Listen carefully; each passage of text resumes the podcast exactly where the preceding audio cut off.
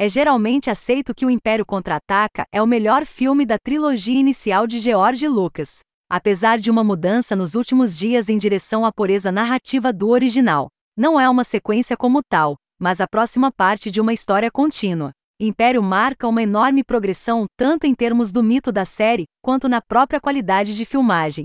Não mais preso à necessidade de estabelecer este universo fabuloso envolto no misticismo arcano da força, este é um filme muito mais sofisticado, inspirador e ousado.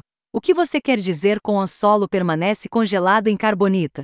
Os atores também, com a certeza de que não se tratava de uma rapidinha de ficção científica, se acomodaram confortavelmente em seus personagens. O que é uma coisa boa, dado o pesadelo criado para eles pelos escritores Lucas, Lawrence Kasdan e Leigh Brack. Ao mesmo tempo mais gracioso e melancólico do que seu antecessor, Kersner realça o humor pensativo da tragédia iminente com uma série de mundos inóspitos. Viajamos da paisagem gélida de Ota ao pântano de Dagoba e a uma cidade estéril e elegante nas nuvens. Bespin, a cidade das nuvens, a mais impressionante de todas as arenas de Star Wars, é um belo exterior com um coração sombrio. O filme culmina em um turbilhão de intensidade emocional e na máquina infernal da câmara de congelamento de carbono.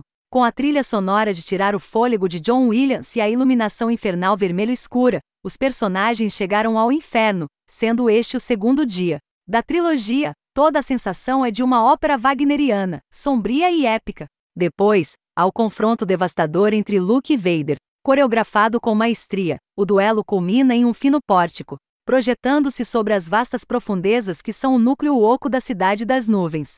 Magnificamente visualizado, o vertiginoso terror vertiginoso do momento encapsulando a desorientação e o horror de Luke na revelação de paternalismo de Vader. Significativamente, Luke escolhe a morte ao invés da mão estendida do lado negro e eventualmente renasce como um Jedi.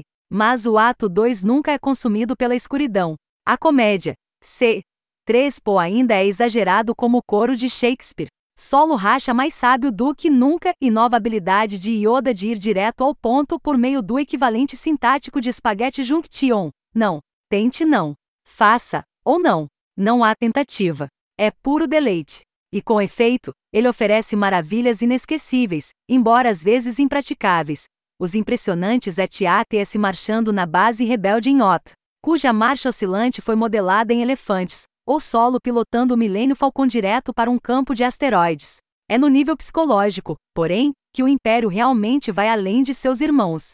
Em Dagoba, onde Luke é ensinado na filosofia Jedi pelo futuro ícone de borracha Yoda, a noção da força se transforma da simples divisão bom, mal de guerra nas estrelas em um mar de ambiguidade moral. Luke deve lutar contra os impulsos de raiva e emoção para encontrar o verdadeiro caminho, um fator que deixou muito de The Phantom Menace tão mole.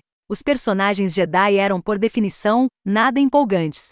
Na sequência mais complexa do filme, e provavelmente da série, Luke desce em um útero de sonho metafórico, uma representação de seus medos não reconhecidos. Aqui, profeticamente, ele confronta Darth Vader e descobre seu próprio rosto sob a máscara. Isso é coisa sombria, muito além de robôs e cavaleiros engraçados no espaço a Empire dispensou o passe insuficiente de Return of the Jedi para o hospital. Havia muito a resolver, o maldito universo inteiro a ser salvo antes do chá. Estávamos tão entusiasmados com o Império que ursos de pelúcia em guerra eram inevitavelmente banais.